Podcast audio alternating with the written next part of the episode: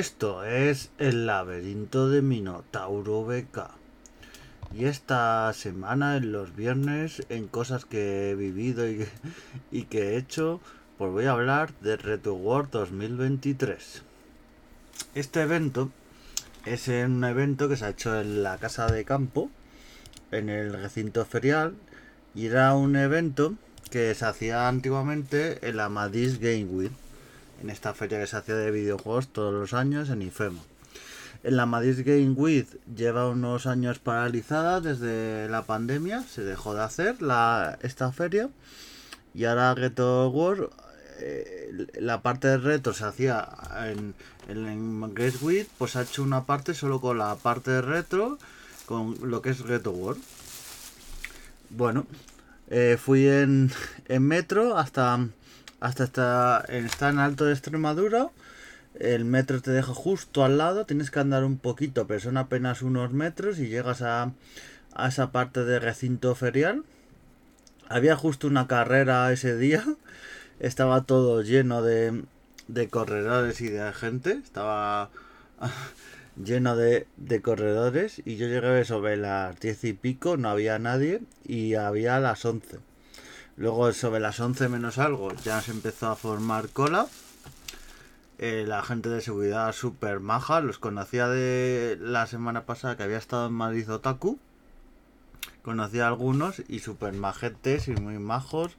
Ponían una especie de mesita y de, zona para que no diera tanto el sol y estuvieron majete los, los, los hombres. Y luego, y a las 11 ya empezaba Ghetto World.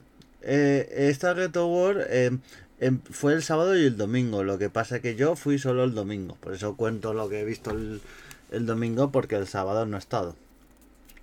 Y, y nada más entrar, yo tenía la entrada que te daban una camiseta, te daban un colgante que para una chapita para las conferencias pro en las que estuve, que ahora lo contaré.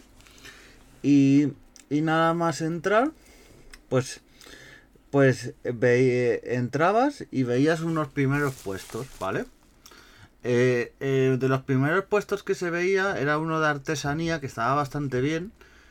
Ya comenté que ya comenté en otro podcast que en Madrid Otaku había bastante artesanía y aquí en en World no tanto, porque no está orientado tanto a eso, pero también había cosas de artesanía bastante bonitas. Este puesto que había sobre todo de, de piezas de bisutería y de cosas con motivos de videojuegos y de otros motivos, de friki, series y demás, estaba bastante bien y muy currado. Luego al lado, un puesto no tanto a destacar, que son, son los de Toys Spain, que tenían videojuegos retro, consolas retro y tal, pero lo que tenía y se ha quejado muchísima gente en redes sociales es que tienen eh, juegos que son falsificaciones, o sea, son juegos que no son originales originales de Nintendo y los tienen sin avisar.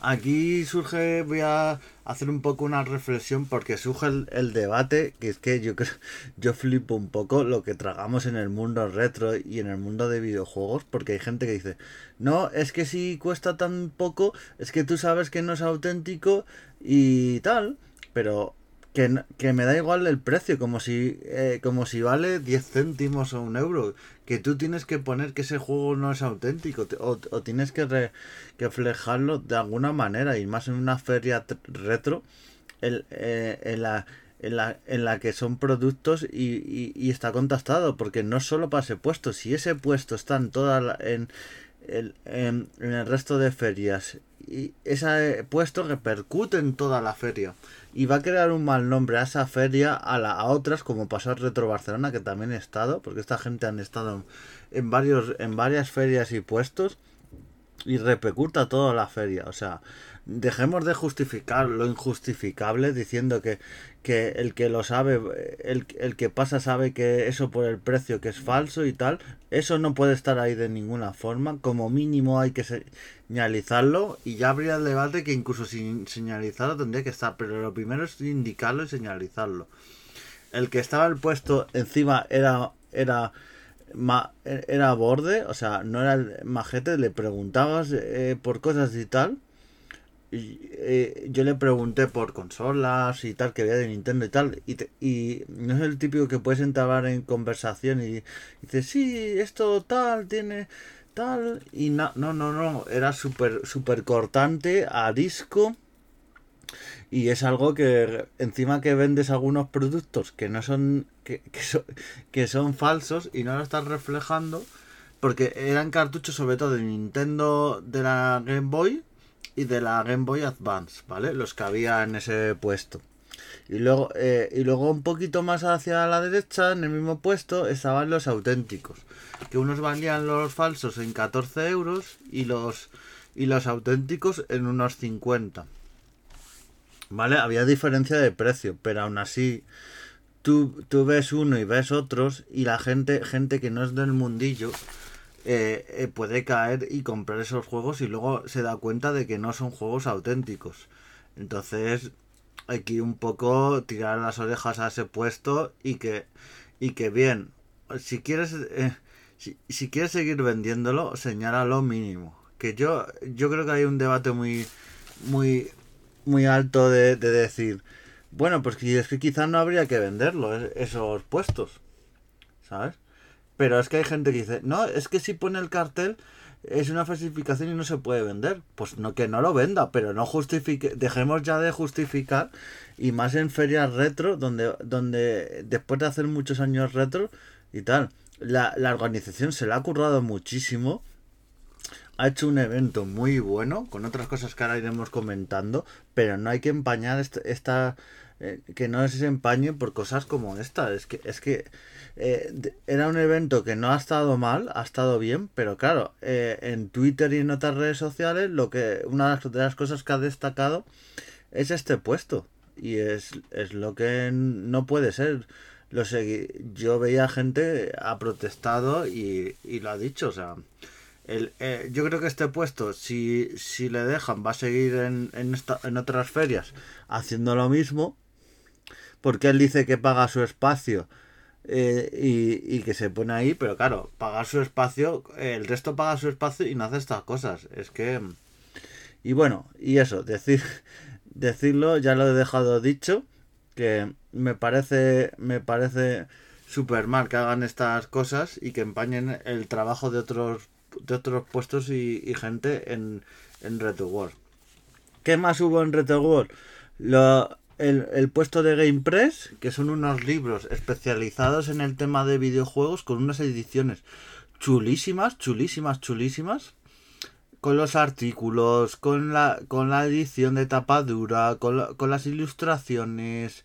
Son ediciones que a veces se, se, se agotan porque no salen son ediciones muy limitadas a veces y eso ha dado ha dado pie a a veces se especule y que gente en, yo he visto en CES o en o en Wallapop en Wallapop lo, lo puedo entender aunque no lo comparto ni lo tolero pero bueno en Wallapop es la jungla y a veces pasan estas cosas pero en una tienda como CES que hemos visto por por una barbaridad de precio estos libros y hablé en su día de retoparla y, y y me lo dijo, dijo, es que lo hemos vuelto a editar, aunque nos ha costado un esfuerzo y monetario, para que no pasen estas cosas, para los que han comprado libros y los han puesto en CES o, en otros sitios a, a, a, unas cifras altísimas para que se coman esos libros y no lo puedan y no puedan especular con ellos.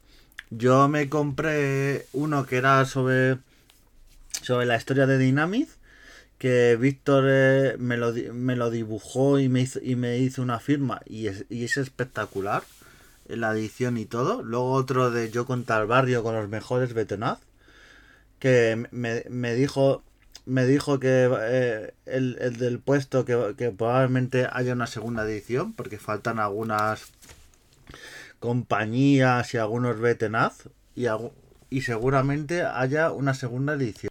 Y eso, unos libros que valen muchísimo la pena. También me cogí uno de Mata Marcianos. Uno que, que en Retoparla no lo tenía y me lo, y me lo pillé. Y que probablemente también haya otra edición más adelante. Y son libros sobre la historia de los videojuegos.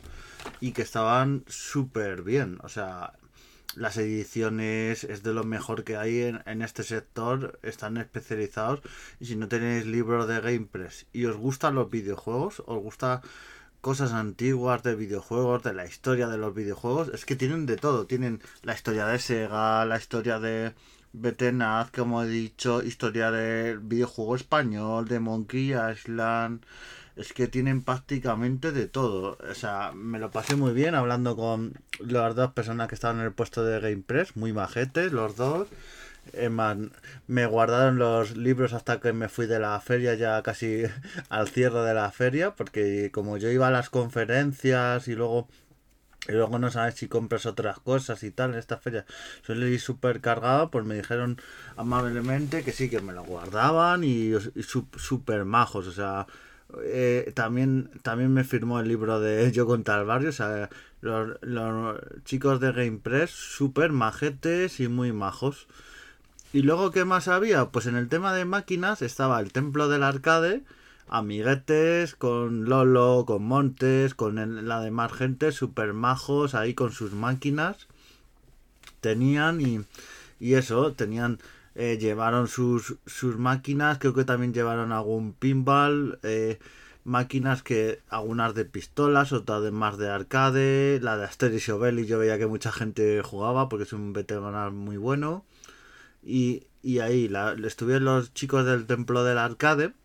Y aparte de llevar estas máquinas, llevaban también la de Sega Rally. Y hubo un torneo. Este torneo de Sega Rally, en el que estuvo súper bien. El sábado hicieron una parte, el domingo otra. Y el, y el, y el domingo hicieron con, los dos mejores tiempos. Compitieron y hicieron una final. Que los chicos de Retroparla también, también organizaban, estaban con el contando los tiempos y, y organizaban también el torneo junto al templo de arcade que pusieron una máquina que es una si no habéis jugado a esta máquina de Sega Rally 2, es, que es una gozada. Como esta máquina es, es, espectacular. Los movimientos, el volante, los cambios manual. Y, y bueno, el, torneo estuvo súper bien.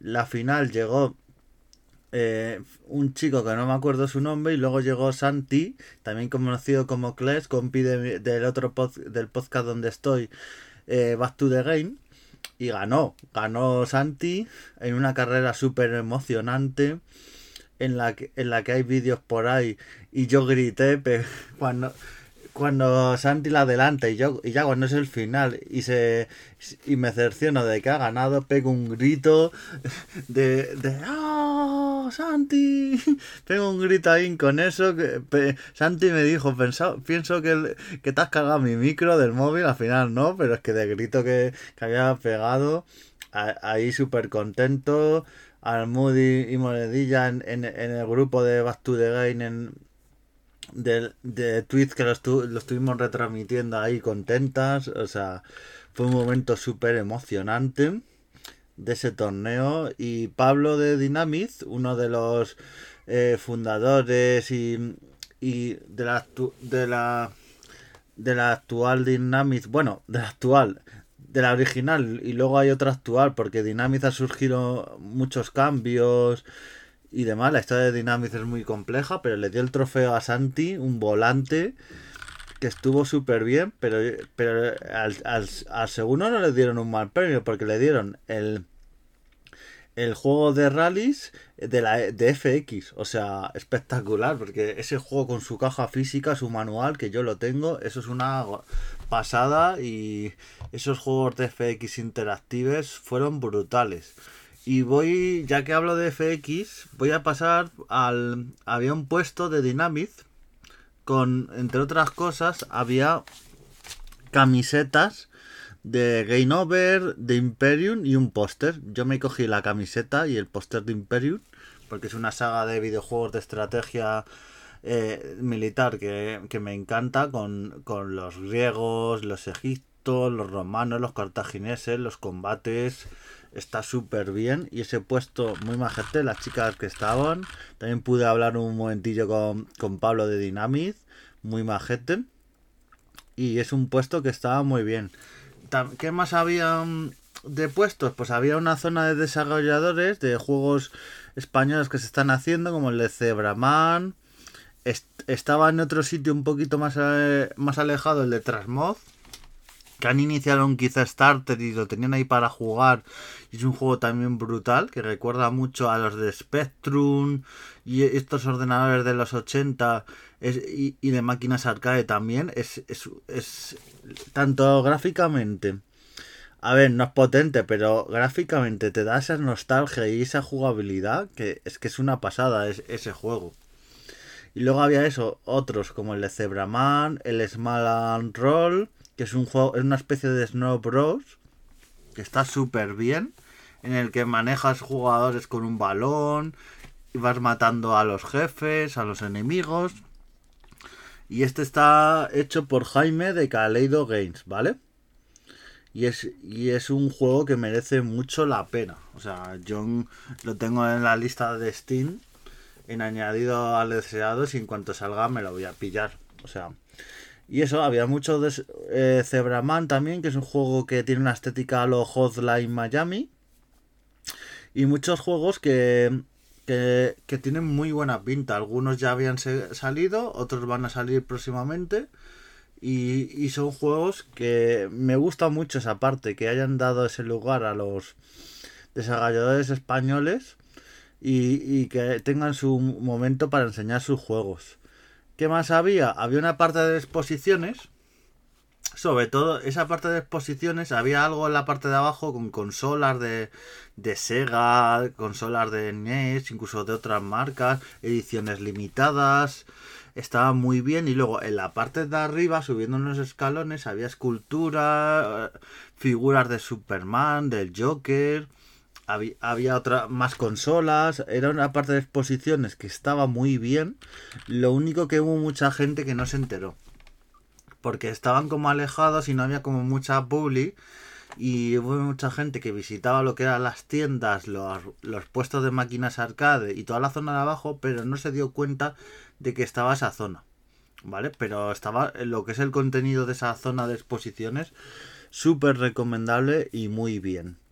Y luego, ¿qué, más teníamos? Pues teníamos coches. Estaba el de Lorian, con las puertas abiertas y que no, nos lo dejaron para subirnos.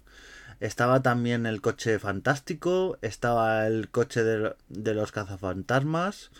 Que había también eh, los cazafantasmas disfrazados, gente de Star Wars. O sea, eh, un ambiente con gente disfrazada súper bonito, espectacular. ¿Y, qué más a, destacar ahora que piense? Pues en la zona... Ah, otras tiendas. Estaba la de Impact, Impact Game, que son unos chicos que son muy majetes. Estos estuvieron súper majos. Sí, es que esto es una edición limitada, hay muy pocas tiradas. Eh, sí, está tal, te explicaban todo perfectamente. Tenían una parte dentro de Impact Game como de juegos de ediciones limitadas o de ediciones actuales y luego tenían una puesta una, un puesto también el Impact Game con una parte de Evercade. Con los cartuchos con consolas que vendían eso estaba súper bien. Una consola como Evercade que se centra en, en lo físico porque lo tengamos en una tienda y que lo vendan físicamente pues está súper bien porque casi todo el mundo hay, hay veces que compran los cartuchos por por plataformas como Amazon, pero comprarlo físicamente es lo suyo. Y ayudar a las tiendas y super majete. Yo me pillé una edición de Dread, eh, dos juegos más de naves, cosas, juegos de Vercade.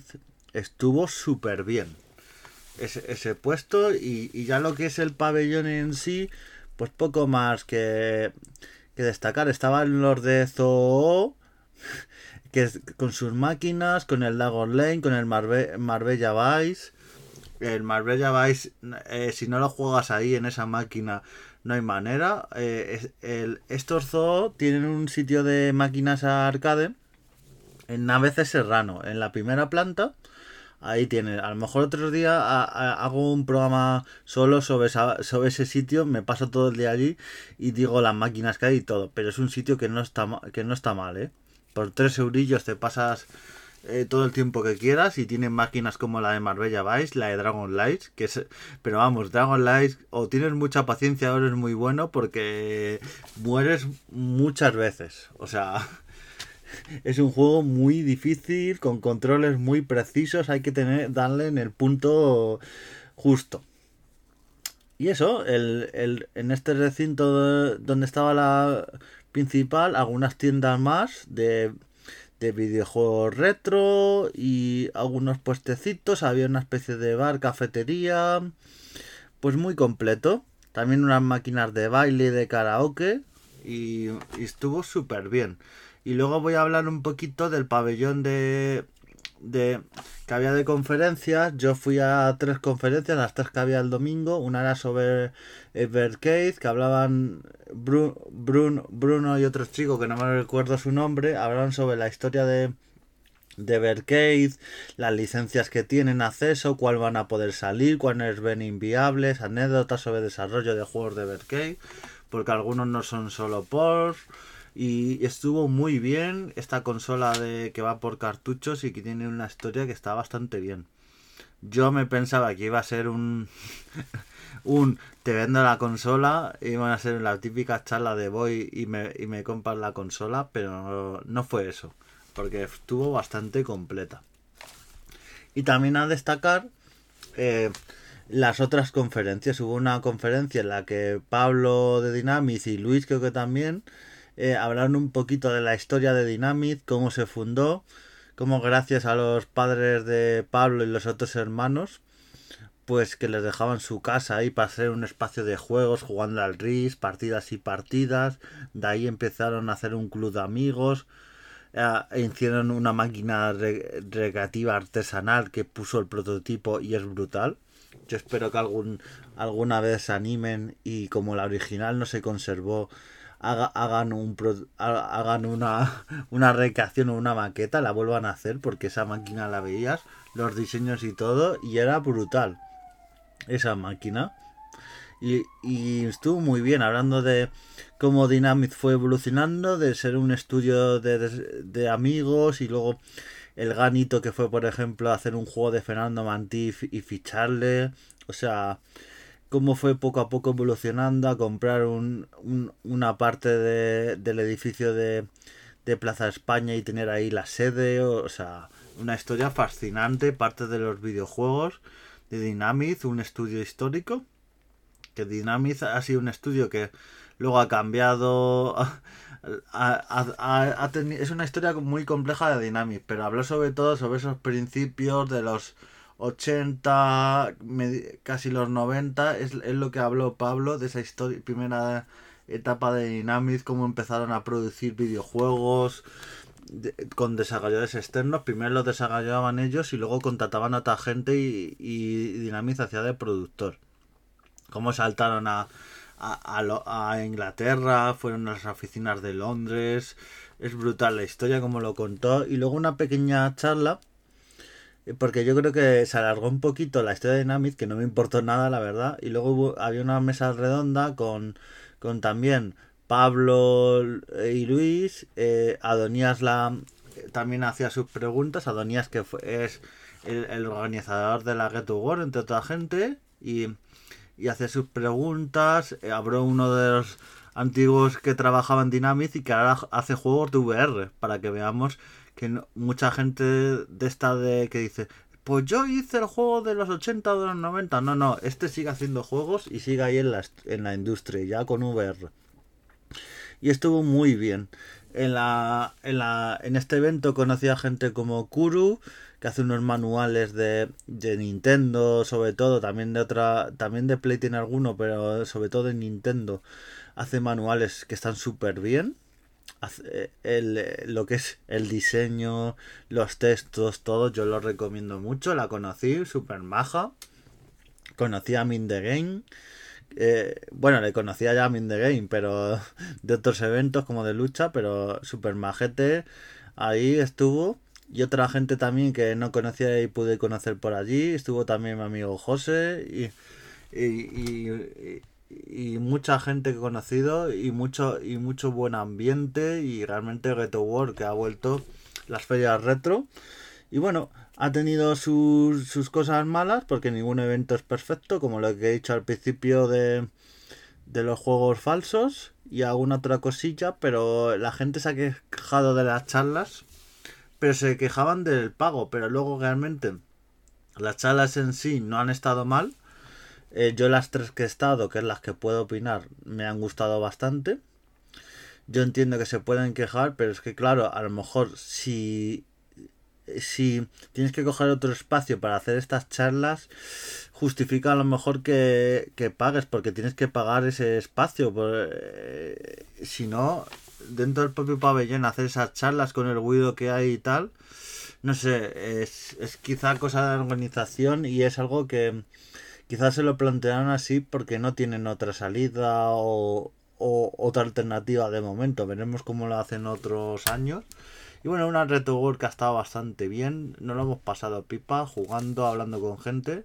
Y veremos qué tal otro año. Podcast larguito porque había mucho que comentar. Y nos vamos viendo. Un saludete y adiós.